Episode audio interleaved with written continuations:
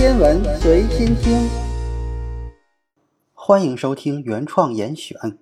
从这一期开始，咱们来讨论一个物质的话题。关于物质的思考由来已久，在古希腊有一群人被称为原子论者，他们当时认为原子必定是有重量的。而到了艾萨克·牛顿的时代，他则认为质量只不过是物质的量，也就是一个物体所含有的物质的数量多少。从表面上看，这是一个合乎逻辑的结论，没有什么争论的必要。你想想，质量只是一个我们每天都能遇到的寻常的物理性质，没有什么神秘的。每天早晨称体重的时候，在健身房里举铁的时候，或是被什么东西绊倒的时候，我们都会感受到牛顿的经典质量观。再比如，当你翻开一本书的时候，或者是其他什么东西，无所谓，反正都一样。无论你手上拿的是什么。都可以相当确定地说，它们是由某些材料制成的，比如纸张、卡片、塑料，或者是装着一些电子元器件的印刷线路板，又或者是其他什么东西。无论它由何种材料制成，我们都可以将它称之为物质。它们都具有一个固有的属性，那就是质量。问题来了，物质又是什么呢？在学校的课堂上，我们都曾经听老师讲过这个问题。物质并不是连续的，而是离散的。这似乎与古希腊的一些哲学家在近两千五百年前曾经推测的物质是块状的不谋而合。我们还是用纸来举例子，纸是把纸浆中湿润的纤维紧压在一起而制成的，而纸浆是由像纤维素这样的分子构成的，然后分子又是像碳、氢、氧这样的原子构成的。如果再进一步对原子进行深层次的了解，我们就会发现，原子的内部大部分是中空的。只有一个小小的由质子和中子组成的原子核，周围有一些电子围绕着它。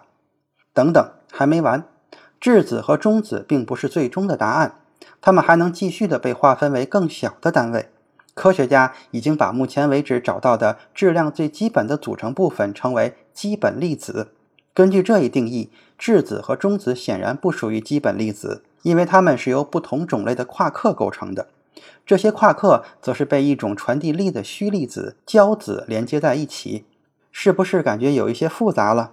经过一代又一代科学家的不懈努力，我们已经可以像剥洋葱一样，一层一层地揭开物质内部的构造，从纸、卡片、塑料到分子，到原子，到质子和中子，再到夸克和电子。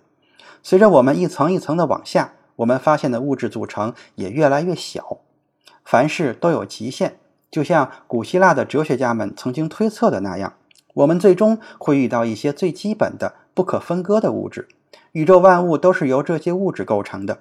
无论这种最基本的物质是什么，它只有一种基本的形式，或者说这样的假设最为简洁。一九三零年，英国物理学家保罗·狄拉克将这一假设称之为“哲学家的梦想”。当时的物理学界普遍认为，所有的物质都是由带正电荷的质子和带负电荷的电子这两种基本粒子构成的。狄拉克曾经认为自己找到了统一两种粒子的办法。他提到哲学家的梦想后，还说：“我们有理由相信，电子和质子并不是没有关联的，它们只是同一种基本粒子的两种表现形式。那时人们面临的情况还不像现在这么复杂，甚至连中子都还没有被发现。”中子是一九三二年由詹姆斯·查德威克发现的。狄拉克这一回错了。他在研究有关电子的量子力学新理论时推导的数学方程中，偶然发现了结果。但是这个结果并不是质子和电子之间的基本关联，而是一种与人们以往认知完全不同的物质。我们今天称之为反物质。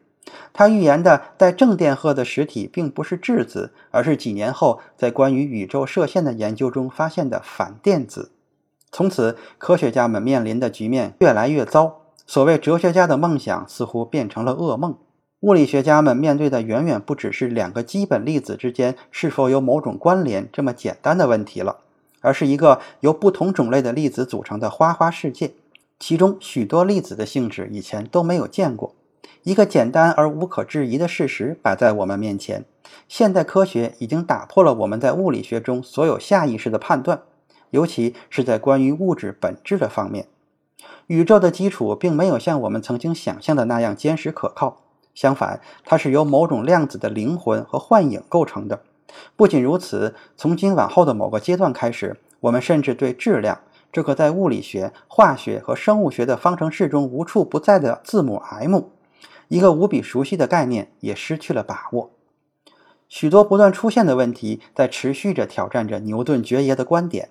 有时，一个电子会如幽灵一般，同时通过两个距离很近的狭缝，却只在远处的探测器上留下一个点。那么，在这整个过程中，这个被认为是不可分割的基本粒子的质量发生了怎样的变化呢？爱因斯坦最为著名的质能方程说明质量和能量等价，并且可以相互转化。这到底又意味着什么呢？有关质量的问题还远远不止于此。粒子物理中所谓的标准模型，对基本粒子和力给出了迄今为止最为完备的描述。在这个模型中，粒子被量子场所取代。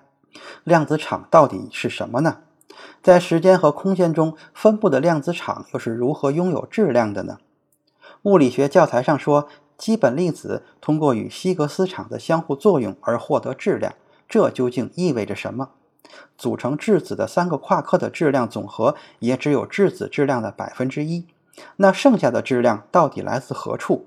现在我们根据暴胀大爆炸宇宙学的标准模型可以得知，我们一直以来都很熟悉的由质子和中子组成的所谓重子物质，只占到宇宙总质能的不到百分之五，而剩下的质能中，暗物质占了大约百分之二十六，其余的百分之六十九则被认为是暗能量。这是一种充溢于空间的能量，时空膨胀的加速正是由它驱动的。你看，只是简简单单的质量，怎么会牵扯出如此复杂和艰深的问题呢？从这一期开始，我会试着解释我们对物质本质的认识，对质量起源的认识，以及在其影响之下，我们认识物质世界的方式是如何产生了翻天覆地的变化的。今天的严选就是这些，咱们下次再见。